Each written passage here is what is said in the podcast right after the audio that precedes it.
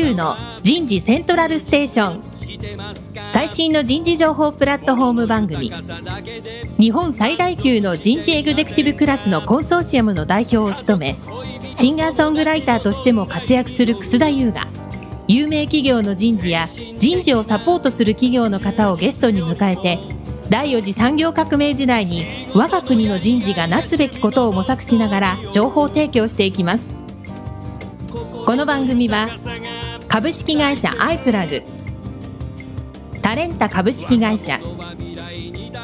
株式会社ファーストキャリア。株式会社 AW ステージの提供でお送りいたします。日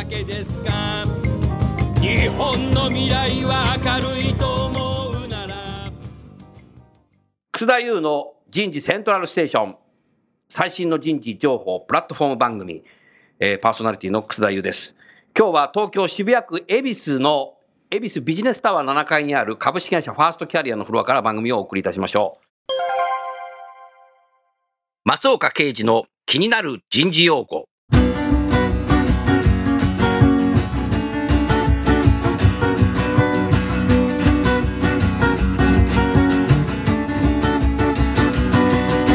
対話、ダイアログ。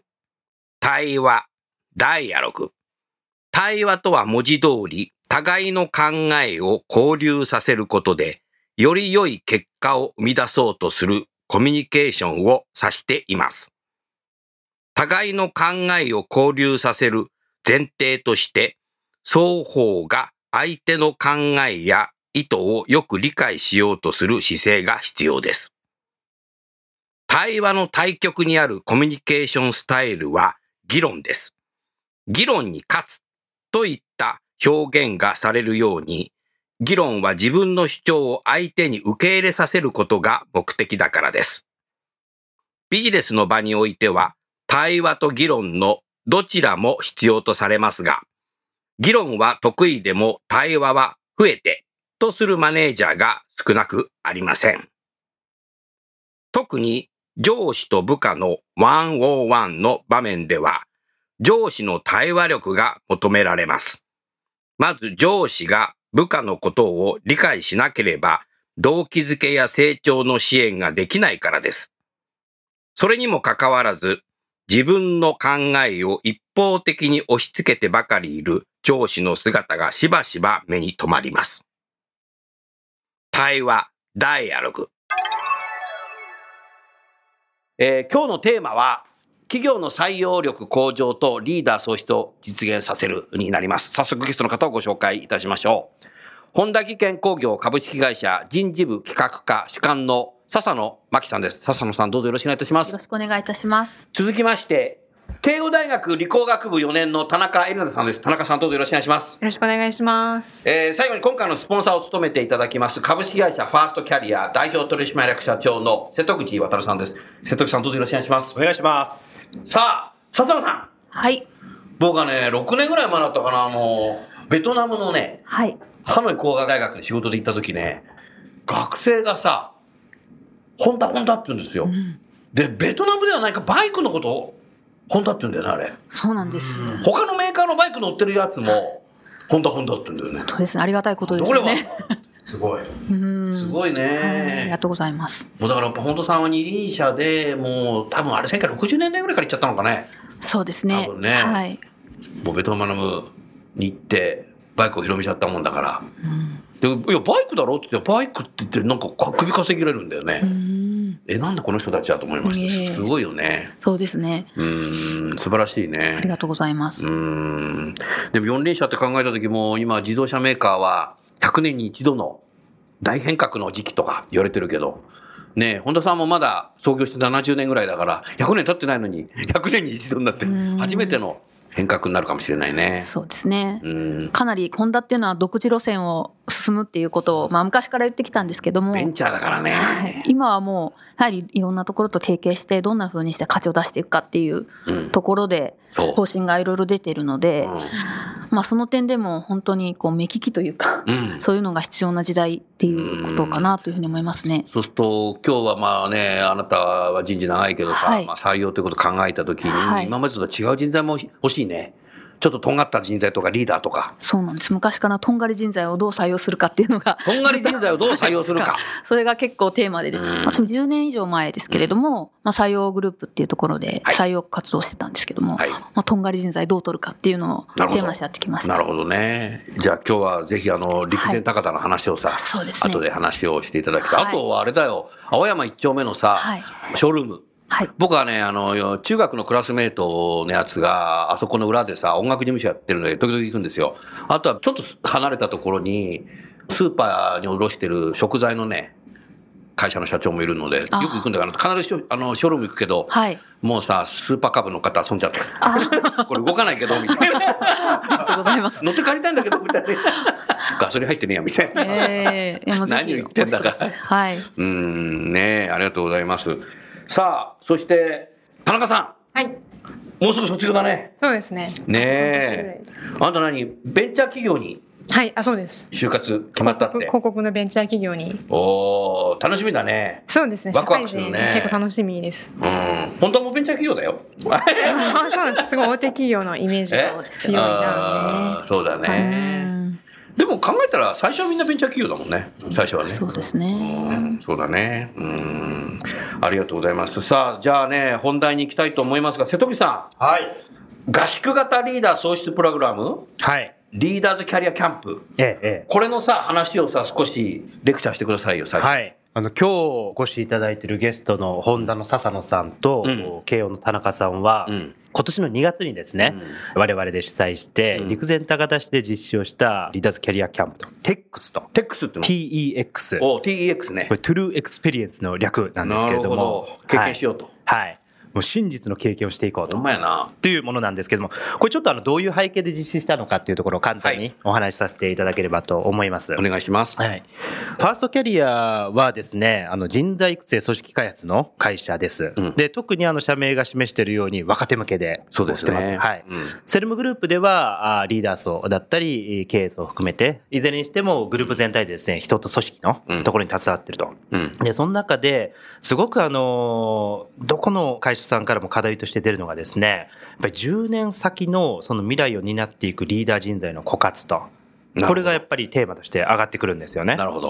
いろんなその事業の構造改革は進めど、それからあ先の未来を作っていく、新たな価値創出をしていくリーダーたちというのが圧倒的に足りないと。なるほど。はい。うんこんな課題があると。うんで、一方で、我々その新入社員研修から、えっと、若手の若年次研修などをたくさん実施してるんですけれども、採用の領域をこう見ていくとですね、はいやっぱりいろんなその、こう、負がやっぱり生じていると。なるほど。はい。やっぱりそのマッチングうミスマッチというかですね。それよくあるよね。はいで、今日もね、はい。昼間あるね、大手の鉄鋼メーカーのね、はい。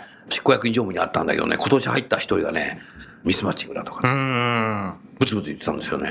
なるほど。うやっぱりこう増えてきてますよいやもうやめになっちゃったみたいな。うん。かなり早いタイミングで。うんあるんだよ、必ず。うんなんかこうちゃんとキャリアを作っていってでいろいろ転職をこうされていくっていうのは、まあ、これからもっと増えていくと思うんですけれども、はい。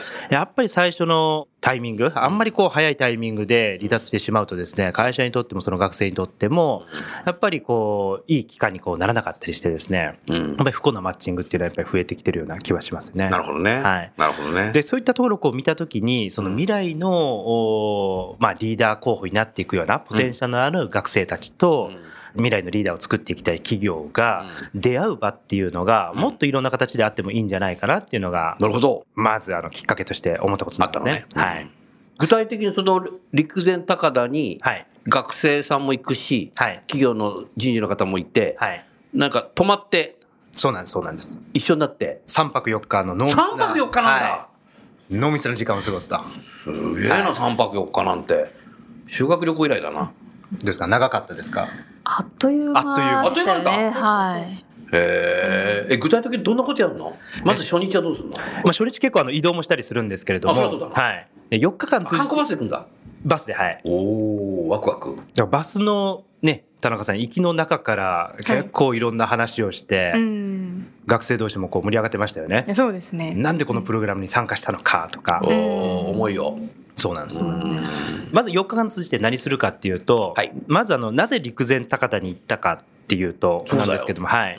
これあの、今回のプログラムの、まあ、下敷きというかベースにですね、はいあのハーバードビジネススクールのおジャパン IXP というものをですね、まあ、ベースに持ってきてますと。なるほど。で IXP って何かっていうと、ん Immersion Experience Program と。なるほど。どっぷりとその使って、はいえー深い学びをこう得ていくプログラム、うていうものなんですけれども、んあのハーバードの授業っていうのはやっぱりケースメソッドでこうやってるうんねもうケースの大河ですよね。うんうんうんそこの中でやっぱりいろんなその知識ですとか差能を鍛えて適切な判断をしていくっていうところがきたわるんですけれども、はい。もう一つ重要なところがあって、うん。なんでそのビジネスをするのかですとか、はい。そのホワイの部分ですよね。うんうん。そこを気づくプログラムとして、まあ、日本の東北に行こうと。うんうんこういったものをう6年前から開催をしてずっとこう続けてやってるっていうプログラムだそうなんです。うん。でやっぱり東北の地に行くとですね、うん。やはりあの痛ましいあの東日本大震災の後でね。復旧フェーズを経て今復興フェーズにあると。うん。でゼロの状態からより良いその東北を作っていこうっていう中で、うん。いろんなその起業家たちがですね、お金をこう儲けるっていうところうん。だけではなくて、うん。自分はこの土地でどういったことをやりたいんだっていうその自分の使命感であったりだとかなるほど。自分のその働く価値観であったりだとか、うん。そこから出発点をしていろんなことを成していると。そういう人たちがこう集まっていると。なるほど。で実際にビジネスとして成功している。もしくはその途中にある人たちっていうのがたくさんいる土地なんですよね。うんそこにやっぱりそのビジネスのその本質の部分っていうのがあると。なるほど。はい。で、今回我々も陸前高田で実証したんですけれども、はい。これ企業の人にとっても学生にとってもすごくあの意味のある場だと思っててですね、うんまず学生にとっては今回2月に実施をしましたと。うんでいよいよ就職活動がこう本格化していく手前でうん就職活動のテクニックではなくてうんその先何十年もこう働いていく中でのその生きる価値観であったりだとかはい働くその価値観であったりだとかうんそういった骨太なところを見出してほしいっていうのが一番なんです。。はいなるほど。で今回集まってもらった学生あの田中さんもそうなんですけれども、はい実はあの一つペルソナを持って我々こう集めてるんです。うんあの学生がこう二極化してるなんて話よく聞きますよね。で二極化だけじゃなくて、えっと我々あの7つぐらいにこう分類をしてですね。おそうなんだはい。でその中ですごくあのリーダーとしてのうん資質を持ってる層として没頭層っていうふうに名付けたんですよね。うんこれどういう層かっていうと、うんあの一つの物事に集中してこうグッとこう入っていく、うんそんな馬力を持っていると。うんで諦めずにやりきって、うんそこの中で成長していくそんなパワーを持った学生と。なるほど。でこういった人たちってあんまり就職活動にこうマスの就職活動に出てこなかったりするんですそよれさ、僕のこと言ってない？かもしれない僕もそうだったもん。就職活動全然没頭してなかったもん。すごい没頭してるしね。はいはい僕ね、あの、笹野さんさ、田中さんさ、僕シンガーソングライターなんですよ、実は。そうなんです。そっちも没頭してんだよね。ででも な、なんだか、いいつの間にか人事になっちゃったんだけど。うん、没頭してなかったよ。だから就活すごいくれたよ。あそうですかそうですかでも大企業入れちゃったけどね。偶然にね。で今もやっぱり没頭層の人はやっぱり没頭してるんですよね65なんてまだ没頭してるもん。このラジオに。なるほど。うん。で生まれ持った資質、素質もあるんだよね。はい多分没頭するとこと、あと育った環境だとかさ、うんうん多分あるんだよな、それな。はいあでそういった学生たちにそのまあ生きる軸っていうのもそうですしあといろんなその選択肢っていうのをあの就職活動が始まる前にーなるほど。持ってえーもらえたらいいなっていうのがまず学生にとってと。いいね。はいで企業にとってもその没頭層っていうのは将来リーダーになっていく質をすごくたくさん持ってますんで、うんやっぱりどこの企業もリーチしたいと、うんただあのマスの就活にこう乗ってこないでもんですからなるほどリーチしようがないと、うんそういったあの出会いの場っていうふうに思ってますなるほど。そうすると、あれなの、田中さんは没頭層なんだ。没頭層だよねそうですね。まあなんかそう瀬戸口さんのペルソナからちょっと外れちゃうかもしれないですけど、うん没頭層というよりは結構なんかいろんな新しいことやりたいっていう風な、あまあ感覚でその今回新しいこのとっていうのはね、はい常にね、新しいこと企むよ。僕らもそうだもん。20代、そうなんか30代、割と40代、50代、60代。もう65代、まだ新しいこと企んでるもん。そうですね。それでな結構いろんなことやりたいなって思ってて、いいねこのプログラム自体も就活生じゃなきゃいけないようなプログラムだし、っていうことで、うんすごいいいなと思って参加したみたいな。ああ、そうだったんだ。感じなんですけどそうだったんだ。うーん。面白いね。実際さ、中身は後でまた瀬戸口さんお話しいただけるけども、はい笹野さんさ、本田さんとしてそれ、初めて参加してみてさ、はいあんたはもう3泊4日いたんでしょ？そうですね。まずどうだった？どうだったってない？感想。まあ、正直こう、自分個人としての学びが結構大きかったなっていうのが自分としての学び。はいど、どんなとこ？やっぱりその世代を超えて一つの目的というか、テーマに向き合うっていう経験ってやっぱり企業の中にいるとなかなかできないことだったりすると思うんですよね。であとまあ被災地に行くっていうのが実は今回私自身は初めてでなるほど。初めての接点だったっていうところもあって、まあ、その中から、まあ、すごくまあ揺れるというところもありましたし、いろんな感情が湧き上がってきた3泊4日だったなっていう感じがしますね。なるほどはい。ね。同じ質問、田中さんはいかがですか？行ってみて。はい。社会人の方っていうものの、まあ、概念変わったなっていうのとその、何、い。行く前の概念はどういう概念だったの割と、まあ、就職活動結構早期に始めてたからっていうのもあるんですけど割ともう夏ぐらいからやってて半年間ずっとこう就活してて、うん。出会う大人ってやっぱこう常にジャッジしてるなっていうような感覚を得ながらやっぱああジャッジしてるな。そうですね。企業の方ってなった段階でなんかもう、ああジャッジされてるわみたいな印象でこう常にいたんで、うん。だからプログラム自体が一緒にワークをするようなプログラムだったんで、はい。企業の方といえどもジャッジするだけの大人じゃないし、うん。本当にやっぱなんか自分がやりたいことに思いを持って仕事をしてんだなみたいなことを感じられたっていうことで結構社会人みたいなところの、まあ、イメージ変わったなっていうのもそうだし、まあ、さっきの瀬戸口さんの話とも重なるんですけど、ビジネスっていうものが結構なんかお金を生み出すものみたいな、こう汚いじゃないですけどまあお金を本当に純粋に生み出すものかなっていうふうに思ってたんですけど、まあ、それだけじゃなくて本当になんか自分の思いを形にしてそれをこう循環っていうか持続させるための仕組みっていうようなイメージに置き換わったようなポジティブな変化結構多くてなるほど。っていうような感じですかね。うーん。瀬戸口さん、はいさあ、今の話聞いて、確かにジャッジしてるよな。うん、そうですね。これこがあの通常のインターンと違うところかもなと思っててですね。インターンだと、やっぱりその企業が出す自社のその課題とかを提示してうん、学生が解くと。うんで、そこはあのジャッジするもうジャッジしてるもん。なるなるんですよ。用意スタートからもジャッジしてるみたいな。企業側はある程度の答えを持ってたりしますよねそう。だよな。で、今回は。どう答えかそれを見てるだけだもんね。そうそうなんです、そうなんです。うんうん。ところが今回は今回はその陸前高田という土地に行って、実際にそこでビジネスをされている地域のビジョナリーリーダー、うん地域の方なのねそうなんです、そうなんです、うんその方が今リアルでやってる事業に対して提言をするっていう、もう本当にあの解のないものをそれをなんかグループ組んで、そうなんです、そうなんです。企業の人事の方も、はい。それから学生さんも一緒になって一つになって、はいみんな議論するわけだ。そうなんです。全然ジャッジじゃないじゃん、それ。もうイコールだよね、目線が。そうなんです。なので、学生もその社会人も本当に素の状態になって、うん一緒にこう考えてと。まあもちろんあの学生が主体でアウトプットをこう議論して作っていくので、そこにあの、笹野さんはじめ企業の方々は入りながら、意見を引き出しながら、時にはリードしながらっていうふうにサポートしていくとうん。なるほど。で、そういう過程の中で、その仕事に対してのやっぱり考え方とか、うん自分のその生き方とか、そういった軸っていうのが、やっぱり表出せざるを得ない瞬間っていうのがたくさんあるんですよね。なるほど。そういった中で、あっというふうに、その田中さんがさっきおっしゃったみたいに、企業人ってこういうことを考えてるんだとか、うん。この人が言っているそのビジョンにはすごく共感するなとか、うん。そういうふうに、こう、横でこう見てるこう立場からですね、なるほど。はい、気づいていくと。なるほど。そうすると、笹野さんさ、学生のさ、はいそのリーダーとしてっていうかさ、ポテンシャルっていうのも相当見れたんじゃないの？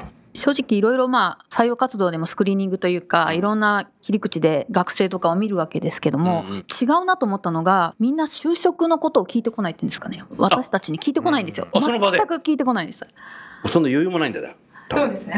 ワークで一生懸命みたいな。って。いうこともあったのかなとも思うんですけど彼女半年前から動いてたって言ってるように、ね。やりたいことがある程度決まってるというか、うん。決めている子たちだとか、うん。あとはそのどうするかは自分で考えるものだっていうふうに、まあ、分かってるっていうか理解してる子たちが多いなっていうのが印象だったんですね。没頭かつ大人だね。うん。っていう印象ですかね。うんそこはちょっと、ねあのインターンで会うような子たちと少し違うのかなっていう感じがしました。それはエントリーシートだけじゃ分かんないな。そうですね。一次面接、二次面接じゃ分かんないよ、それ。インターンシップでもわからないなと思いました。インターンシップでもわかんないよねはい。みんな役割演じちゃうと思うんですよね。インターンシップだとジャッジされるから、こういう役割を取るべきだっていうふうにみんな演じてるんだろうなっていうのをテックスに行って、まあ、感じましたね。だあなたにもさっき田中さんも言ってたけど、ジャッジされてんだなっていうふうに思うと、じゃあこう答えなきゃいけないのかなとか、このぐらいのことは言っとこうかなとか、これは言っとくのやめようとかさ、そうです。そういうふうに頭の中が動くじゃない。それで別れた時に、ああ、ちょっとあれやっぱ言っとけばよかったなとか、んあんなこと言わない方がいいかったなとかって、そこも来るよね。そうですね。うん、それはあんま良くないな。テクニックになっちゃうもんな。うんそうですね。うん、ででもずっとそれ何十年もそういうことやってんだよね。そうなんですよ。そうやって入社した人がもう定年しちゃった人もいるかもしれないな。なるほどな。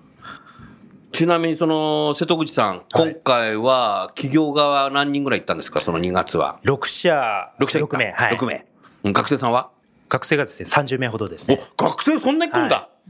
じゃあ、あんなの田中さん、いろんな大学の、あ、そうですね。結構いろんな友達できてあ、、そういう友達できた。楽しい感じ。おー結構没頭数多かった。そうです。結構なんか意志のある子が多いな、みたいな印象そこでも切磋琢はい磨になるよね。そうですね同じ慶応の日吉にはいないな、みたいなのもいた。うん、いや本当に全然雰囲気違ったりとか、まあ、負けたなとか思う瞬間もあって企業の人事ジャッジされて負けたじゃなくて、なんか同期に同期の人に負けた。こいつすごいなみたいなあすごいなみたいにいた。うんおお面白いね。うんうんでもそのその人もはい田中さんから負けたなと思ってるかもしれない。いやだといいですね 願ってますそれはありがとうございます。はいへえ、そうなんだ。で、4日間の間に、それじゃあ陸前高田の人にそれなんか少しレクチャーしてもらって、陸前高田も回るんでしょ？観光バスで。実際見てくんでしょ？そうなんです。そういう中でこういうことやってんだって言ってみんなそれ真剣に見て、でその後テーマを焚いて、ご議論していくと。はい。まあ、4日間通じてですね、その提案をしていくんですけれども、まあ、さっきあの、ハーバードビジネススクールのって話をしましたけれども、事前にその、ケースにまとめてあるんですよ。あ、そうなんだ。なの。で、それを1週間前に東京で事前セッションをして。あ、もうやってるんだ。はい。うんでそこである程度こうイメージを持った上で現地に行ってで現地触れてみるとまた得るもの全然違います情報は。はい、で現地をよく知ってなんでこういう事業がうまく進まないんだって言った時にですね。でそれはこんなステークホルダーがいてそれぞれの利害があってなかなか思うようにうまくいかないんだっていうことをちゃんと現地をビジネスの文脈で語ってくれるコーディネーターもいてで時にはその現地の人を紹介してくれていろいろ話を聞いたりだとか。あとはやっぱりその現場を実際の土地をこう回ってみたりだとかしていく中で自分の中でもこうイメージを膨らましていって議論をしてアウトプットを作っていくと。なるほど。でさっきのあの佐藤さんもおっしゃったこの学生をこう見ていて特徴がっていうので私も一つ感じたことがあるんですけれども、その今回集まった学生の特徴としてうんレジリエンスがあるっていうおおなるほどのは。うん。すごく思いましたね。思ったはい。で、やっぱり解のないその提案をこうしていく中で、うんあの、最初は結構様子見をしながらやっぱりなるんですよ最。初はそうだよ、誰でも。うん。で、それがだんだん。緊張してるしねそうなんです、そうなん。お互いが何者か分かんないから。うんですです。それがヒートアップしていくと、あのだんだんこう夜の時間なんですけどねだんだん喧嘩したりだとか。議論が分かれるんだ。そうなんです、そうなんです。分かれるんだ。そこが面白いんだよな。いろんなね、ドラマあった？あったよねそうちもちょっと喧嘩というか、まあうん何グループぐらいだったの ?6 グループだったの？えっと、8グループ。あ、8グループ。はいおー。1グループ何人ぐらいだったの？1グループ3、4名。3、4名で。はい。はい。おー。で、他の学生さんと少し喧嘩みたいになっちゃったんだ。そうですね。なんか一人で全部進めようとするんで。ああ、そういう人っているんだよやめてよみたいな。ね。っていうなんかやめてよ。い。やてかもうお互いにちょっといいとこ悪いとこ言い合おうよみたいな。こう 時間を取ったりして。すごいじゃない。バチバチしながらもまあ。チームとしてもやっぱこう改善は図れていけるような時間も取れてそれはなんか良かった、自分でやっちゃう人いるんだよね。もう会社の中でもいるよね、マネージャーなのにさいつまでたってもプレイングやってる、部下にやらせるより自分でやった方が早いだろうみたいな。ありますいますよね。ただまあそういうぶつかり合いを経て、うん。でもそこからもあの一回壊れかけたチームになってからも、うん。またそこからこうグッとこう盛り返してくる。おやっぱりやりきるそっからパーが出ると思うね、はい。うん。だからこういう学生って多くの企業絶対欲しいと思うんですよね。うん。だからそこがあの如実にあの強かったなっていうふうにはあの見てて思いました。うん。やっぱ議論するっていうのはそういうことなんだよね、みんななんかイエス言ってるだけじゃ面白くない。ですね、そうですね。うん。自分のためになんないし、会社のためにもなんないしそれは面白いね、はい。へだからこれもそのジャッジされてる場じゃないからこそ自分のその素の部分をこうぶつけていきますし、うん。ぶつかり合うことであ自分がこう大事にしてることってこういうことかもなとか、うん。今まで言葉になってなかったことが言葉になっていくと。うん。それってこれから就職活動をこうしていく学生にとってはすごくあの一番大事な幹になると思うんですよね。うん。そんなのをこう見つけてほしかったと。で、そういういろんな人たちとの考えの違いとかを乗り越えていく体感覚というか。なるほどちなみにさ素朴な質問していい？はい。どういう場所でやるのそれ？どういうとこに泊まるのそれ？であ、飯は出んだよね。出ます出ます。一応泊まると番組的にちょっとはい。聞いてる人がさ、はい。素朴に聞きたいだろうから、はい。ちょっと言ってよそれ。まあ、今回はですね、地元のあの某建設会社さうん。んの、まあ、題材をこう扱ったんですけれども、うん。そこの社長さんがですね、もともと建設会社なんですけれども、その震災の後に、やっぱり循環していくその社会を作っていきたいと。なるほど、はい。で、森林をこう、伐採したその木材をこうんう使って、いろんなものをこう作っていくと。うんで、まあその一環であのペレットストーブっていうものを普及させようとしたりですとか。なるほどなるほどだからその木を使ったあの宿泊施設、兼研修施設みたいなものをこう作っていくあ作ってんだはい。そこに泊まったそこに泊まって。あそれはすごいねリアルだねそうなんです、そうなんです。うん。だからその人が新しい事業としてやろうとしている、その施設に食事も出んだちゃんと。出ます、出ます。はい。うん。美味しかった？よ。めちゃめちゃ美味しかった美味しかったの？めちゃめちゃ美味しかったです。あそなんかうん。健康的な感じの野菜メインのこう、うへえそれはいいね、はい。飯まずいとな。そうですね、そうですね。なるほど。笹野さんそうするとさそういうところでさその学生と企業がもうもうイコールの目線でさ、はい。一緒にこう悩む。はい。って普通ないもんね。企業側も確かにさっきリードっていう話もあったんですけど本当に一メンバーになってうん。一緒に取り組んでいて、うん。事業フレームワークとかの講義も一応あるんですけど、うんどちらかというとこのファシリテーターの方は自分たちの経験とか知恵とか考えとか思いとかそういうのをどんどん反映させるようにっていうふうにすごくおっしゃるもんですからファシリテーターがファシリテーターの方会ったことあるけどすごいよね彼。ええ。すごいんですよ。彼すごいな。はい。まあ、結構影響を受けますねやっぱりね。うん。そういうふうに言ってもらえるんでもう対等にならざるを得ないですし、まあ、出せるものはどんどん出すみたいなお互い出し合うっていうようなうん。そういう場が生まれていったと思いますね。うんなるほどね、うん最終日はそうするとグループごとに発表する発表して、その社長にぶつけていくっていう。ぶつ。けていくのなんかそれの時のエピソードありますか？社長からのコメントとか。グループごとによってだいぶ違うとか、うん、だいぶ違いましたし、あの、実際に自分もそういうことをこう、やりたいっていうふうに、その方もあの、その学生たちの発表から学ぼうっていう姿勢をですね、うん。すごくあの、されてて、すごくあのメモ取りながら、あそうなんだ。聞かれてたのが、すごい印象的でし、印象的でした。た、うん。で、彼がすごく贅沢な時間だったっていうふうに言ってくれたのうが、ん。我々もやってよかったなっていうふうにも思いましたし、まあ、今回その学生にとってそのまあ軸を見つけてほしいっていうのと企業の方もそこに行くことによって自分のその仕事のあり方とかあのそういったものをなんか忘れかけてたものももしかしたらそうかじゃあ笹野さん自身も自分を見つめ直しはい。た瞬間でもあったんだね、そうですね。やっぱり何のためにっていうか、うん。すごくこう陸前高田のためにっていうすごい情熱っていうのを感じて、うん。それってやっぱり企業も同じで自分たちって何のために働いてるんだっていうようなところを改めて考えさせられる時間でしたねち。なみに笹野さんは就活の時ははいこういうのなかったわけでしょ？なかったです。一応一応お約束で聞いたんだけど、ええ全くなかったですね。ねえこういうの経験してはる学生とち羨ましいよね没頭層に選ばれたかどうかもわからないです。あボトルさんじゃなくて入っちゃったの？いやでも本当に羨ましいなと思いますね。田中さんでもこれ一生覚えてる印象に残る経験かもしれないね。そうですね。忘れられないよね、多分ね、はい。うん。どっかで振り返るよ多分、うんうん。10年20年30年経った時。いやそうですね。あの時。うん、なんか就活っていうこう自分にについてすごい考えてるタイミングかつ、うん。まあ、こういうプログラムってことですごい印象にはやっぱ残ってますね。残ってる、うん。うんずっと残っていくな、うん。そういう経験って重要だよね。そうですね、うん。なるほどな。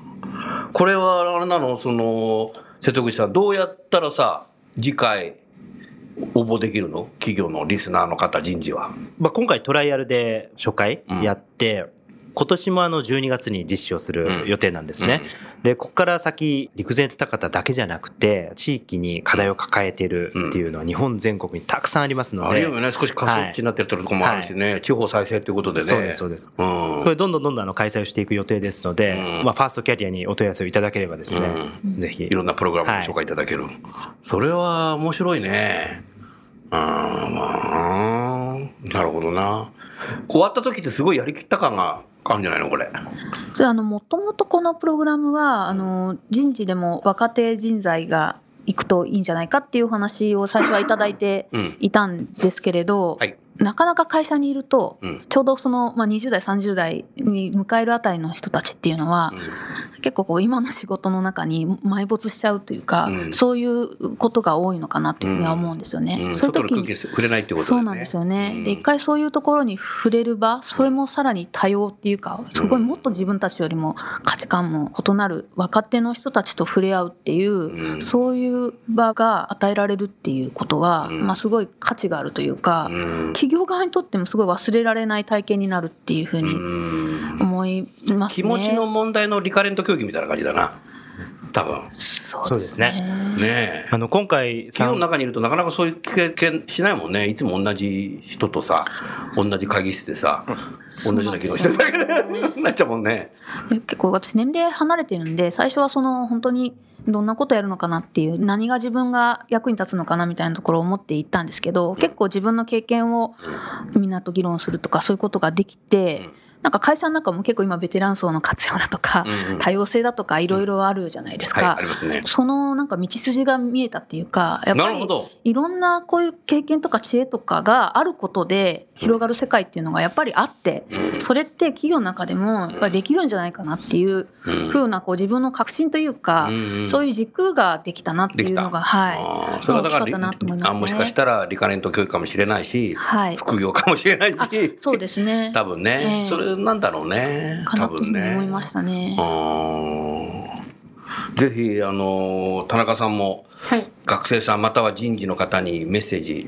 そうですね就職活動してて、うんまあ、さっきの話とちょっと重なるんですけどまあ、ジャッジされてるなっていう感覚があったって話なんですけど、うんうん。まあ、せっかくこう面接とかで時間を共有してるにもかかわらず、うんまあ、ただただ会社に合うかどうかのスクリーニングで終わるみたいなうんことに結構世知辛さを感じる場面がやっぱあって、うん。だからこう就職活動ってまああってそれの中でただスクリーニングするとかではなくて、なんかその就活生がまあ成長できるきっかけに一回一回なればいいのかなっていうふうに結構思うんですよね。だから面接とかを経てどんどんどんどんその人が良くなっていけばいいし、うん。なんかそういう自分を成長させてくれるようなコミュニケーションを取ってくれる企業って学生も絶対好きなんですよね。だからそういうね。だからなんでそういうふうな魅力づけをしたら絶対学生が好きなはずなのに、うん。なんか上から選ぶっていうような目線だから学生が萎縮しちゃうのかなっていうふうには思っていて。だから就職活動はジャッジ活動なんだよ、これ。改めてそう思ったな。だからこのファーストキャリアのこのプログラムはものすごい素晴らしいね。ありがとうございます。ああの、今、田中さんが言ってくれたことがまさに狙いたいところで、うん我々、まあ、これまで育成の会社だったんですけれども、そうだね育成の会社が採用もやるよ、じゃなくて、うん採用かける育成。うん。こういう世界観をやっぱり作りたいなっていうのが一番だったんですね。うんで、それは学生にとっての、まあ、成長の場っていう意味での育成もありますし、うんさっき笹野さんがおっしゃってくれたように、うん企業側の経験者にとっても育成だよね。育成になっていくと。うん。かつ社会貢献でもあるしね。はいいろんなものがセットになってるよね、これね。うんそうなんです。うん。なるほどな。ありがとうございました。田村屋の健康ポイント。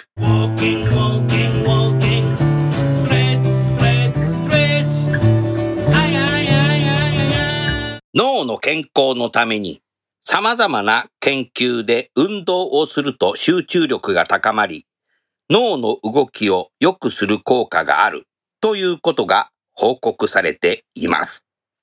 運動は中軽度のものを継続的に、ウォーキングやジョギング、ヨガやストレッチに水泳のほか、すでに取り組んでいる運動やスポーツを楽しみながら行うことで、より効果が高まるようです。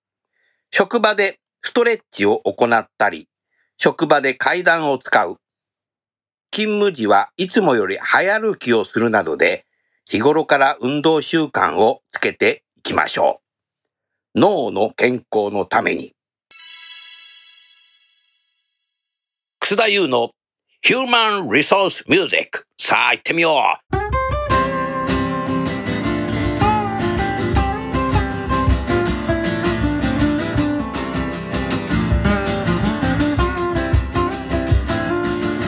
今日の曲は僕の職場に AI が入ってきたら2018年5月5日の麻布十番のスタジオ録音でお送りいたしましょう。えーこの曲は職場に AI やロボットが入ってきた時に不安になる人に対して少しでも不安がないようにメッセージを伝えたいという思いで作詞作曲しました。それでは聴いてみましょう。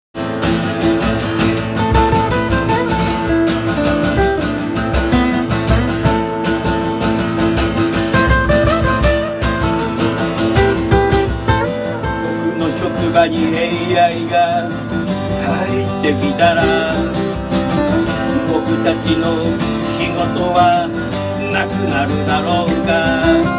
そんなことはない。そんなはずはない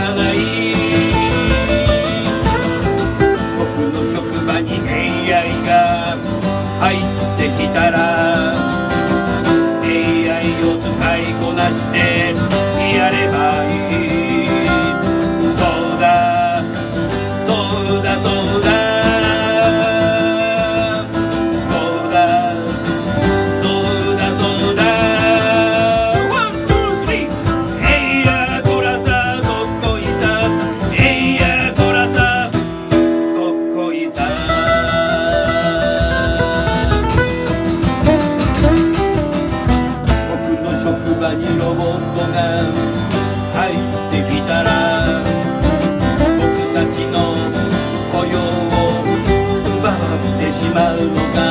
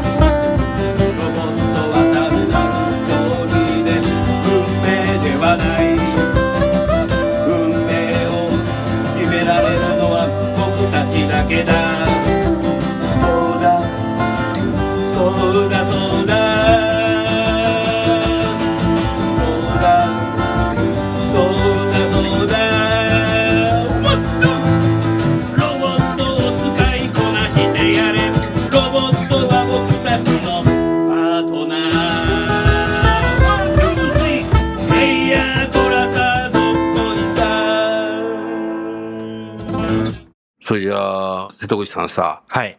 最後に自分参加してのさ、はい。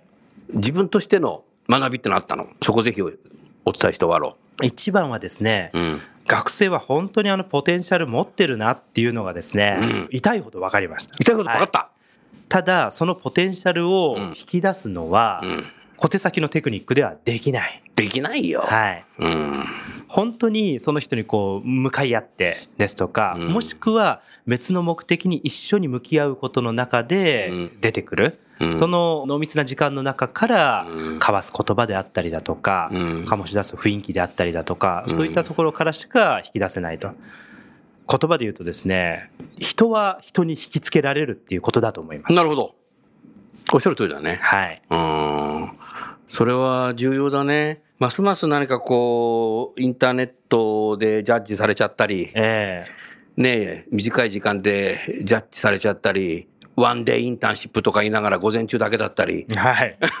ワンデーじゃねえじゃないまだみたいな。半ドンじゃねえかみたいな。はい半ドンインターンシップじゃねえかみたいな。もうなんかそういう時代だからこそ、なんかこう生身の人間同士がさ、膝つき合わせてさ、はい。なんかもう年齢とか関係なくて、立場も何も関係なくてさ、一つの大きなテーマに対してさ、3泊4日こう議論するっていうのは、そもそも人間って多分そういうものなんだよな。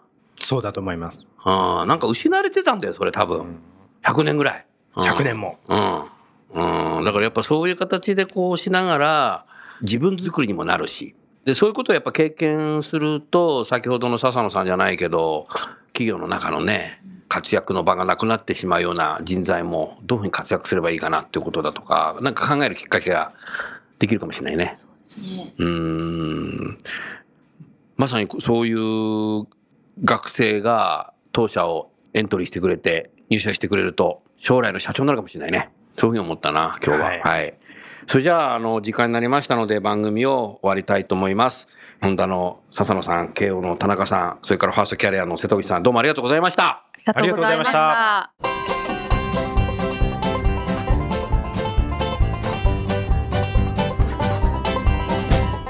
今日の番組はいかがでしたか？